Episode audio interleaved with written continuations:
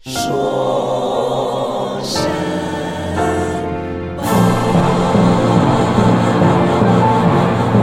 听说周四早晨，全美国又伴随着川总统劲爆的推特风暴醒来。这次的主人公是 MSNBC 晨间时评节目 Morning Joe 的两位主持 Joe Scarborough 和 Mika Brzezinski。其中一句攻击女主播 Mika 的“刚做完拉皮，脸上都带着血”的评论，再次让媒体炸锅。这次就连川总统在国会山上的朋友们，诸如议长 Paul Ryan 和缅因州参议员 Susan Collins，也批评川总统言行失当。此番过后，川总统会在推特上有所收敛。点吗？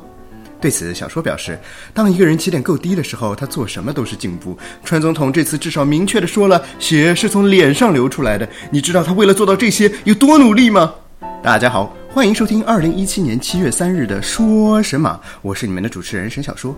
在今天节目开始之前，小说有两个好消息要说。第一，说神马自一月开播以来到今天已经满二十期了，撒花。第二。为本栏目提供了全部音乐素材的杜凯老师所在的爵士人生组合 Mr. Miss，在上周台湾金曲奖颁奖典礼上击败五月天，斩获最佳组合奖，撒花！我们非常感谢大家不离不弃，虽然偶有跳票，不过小说未来一定继续努力，请大家继续支持。说什么？谢谢。言归正传，在过去两周内发生了许多对川总统有利的顺风事儿，情势如此大变，真是让人措手不及。接着小说就给大家梳理一下。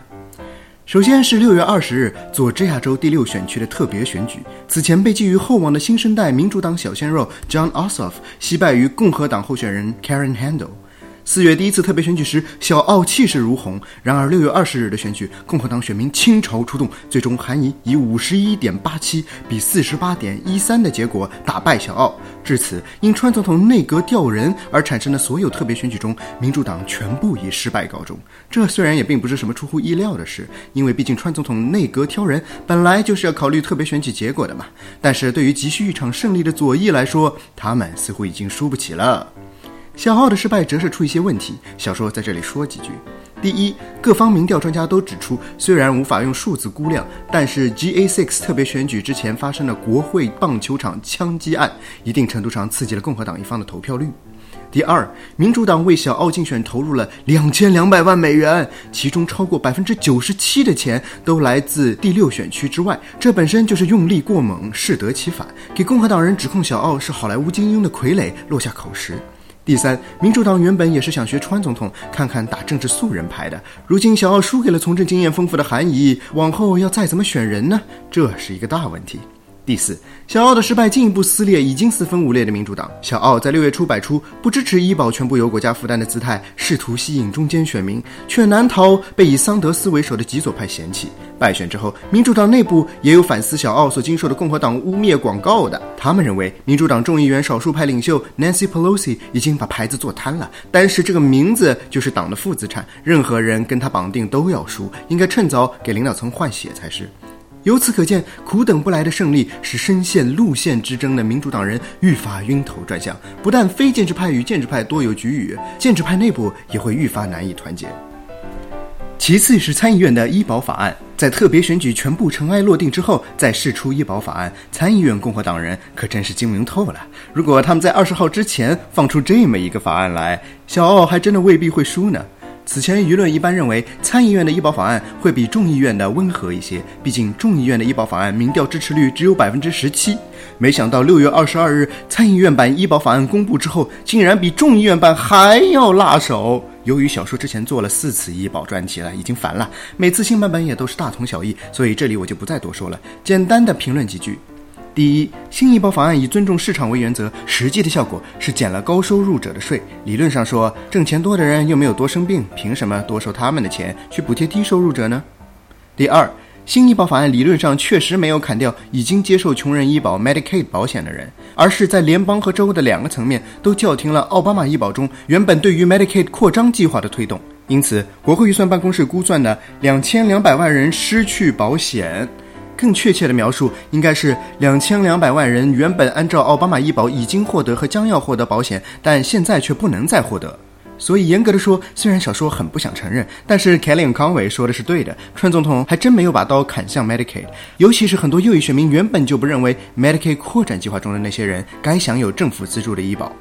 第三，参议院版本刚出炉的时候，彻底废除了奥巴马医保中强制所有人买保险的 individual mandate。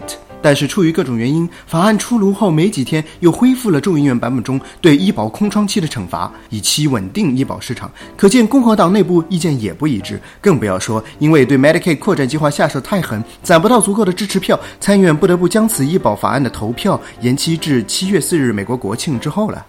但无论如何，共和党距离废除奥巴马医保又扎扎实实近了一步。虽然目前参议院版医保法案民调支持率只有百分之十二，哇塞，比百分之十七还低哎！但是法案一旦成型，剩下的党边控票就是技术问题了。毕竟共和党占据多数席位，理论上是完全可能低空飞过的。当然，如果这法案烂到党边鞭长莫及，那就要另当别论了。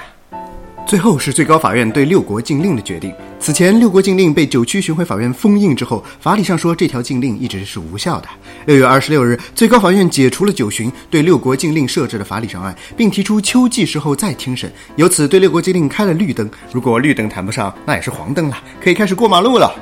对此次最高法院的做法，选美团队法务方面的专家意见如下：第一，最高法院在敲打司法界同柴们。虽然川总统屡屡对司法系统言语攻击、藐视宪法，但再怎么说，他也是美国总统，不能逢川必反，以及非美国公民的外国人的权益确实不受美国的宪法保护啊。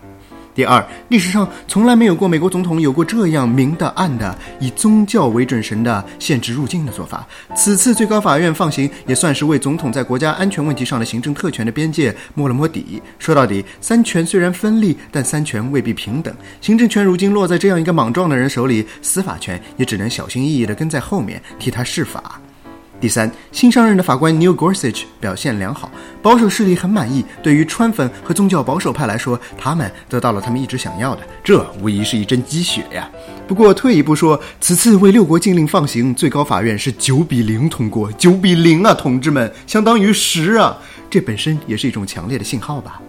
总而言之，川总统最近挺顺的哈，小说都一度想放弃了，不要做说神马了，美国人自己都放弃了，我还起个什么劲儿啊？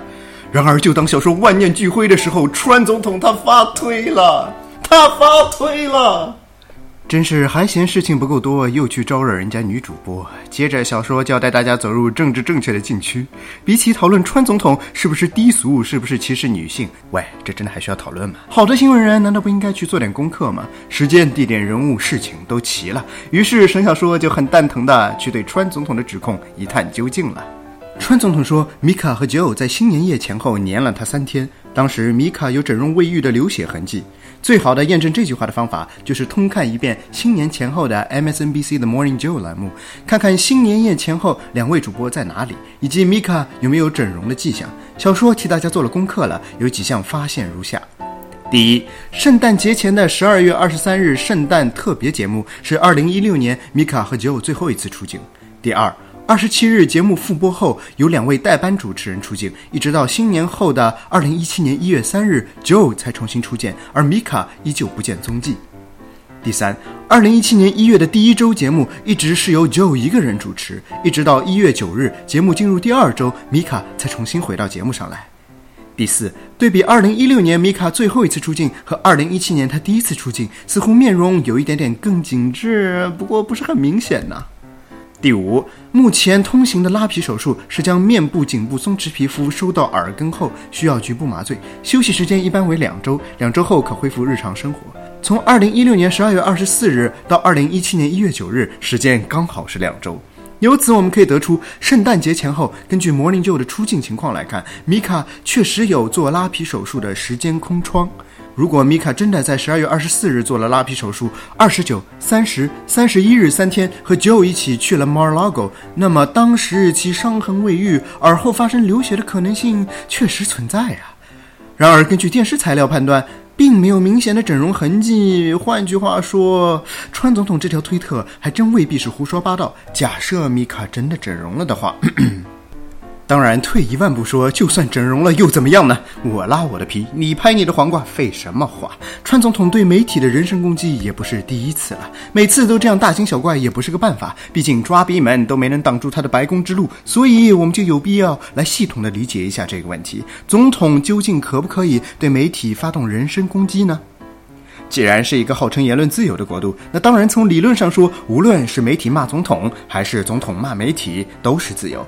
MSNBC 对川普确实并不友善，当家女主持 Rachel Maddow 的新闻死死盯着通俄门刷收视率，且不说 Morning Joe 的两位主持确实对川总统及其内阁非常苛刻，经常说川团队的人是傻叉、是白痴、是脑残等等。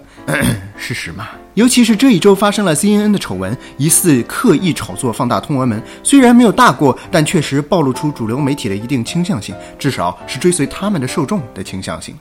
那既然如此，川总统人身攻击骂回来，为什么会被认为是不妥的呢？照理说一报还一报的事情，两清就结束了，为什么总统骂媒体容易让人觉得不舒服呢？这是因为总统和媒体之间本就不是一报还一报的问题啊。总统，整个国家机器的老板，拥有的权力之大，深不可测，广也不可测；而媒体只有唯一的权利，那就是发声、说话、讽刺、骂人。人脉钱脉再广，也不过是换个平台或者多个平台继续发声、说话、讽刺、骂人。正因为两者之间权力等级悬殊，所以总统才应该有默默承受批评的风度。因为你已经占了便宜了，就闷声大发财吧。于是问题来了，川总统为什么喜欢骂媒体呢？答案很简单，因为他根本就是个没有掌握实际权力的总统啊。